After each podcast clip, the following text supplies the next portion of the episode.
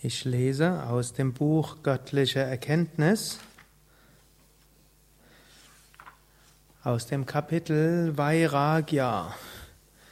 Vairagya heißt Entsagung, Verhaftungslosigkeit, nicht anhaften.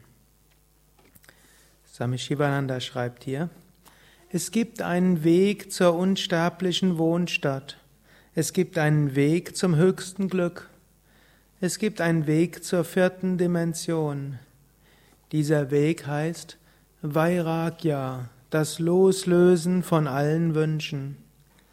Gehe diesen Weg, beschreite diesen Weg. Vairagya heißt die Abwesenheit von Wünschen, das Nicht-Anhaften. Vairagya heißt Gleichmut gegenüber Sinnesobjekten jetzt und in Zukunft. Vairagya entsteht durch Unterscheidungskraft.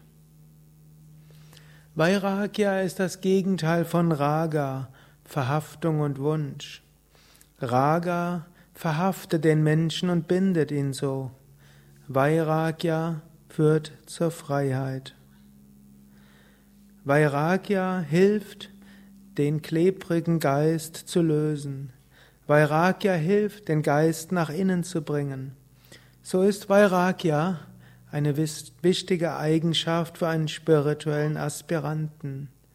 Vairagya ermöglicht spirituelles Leben.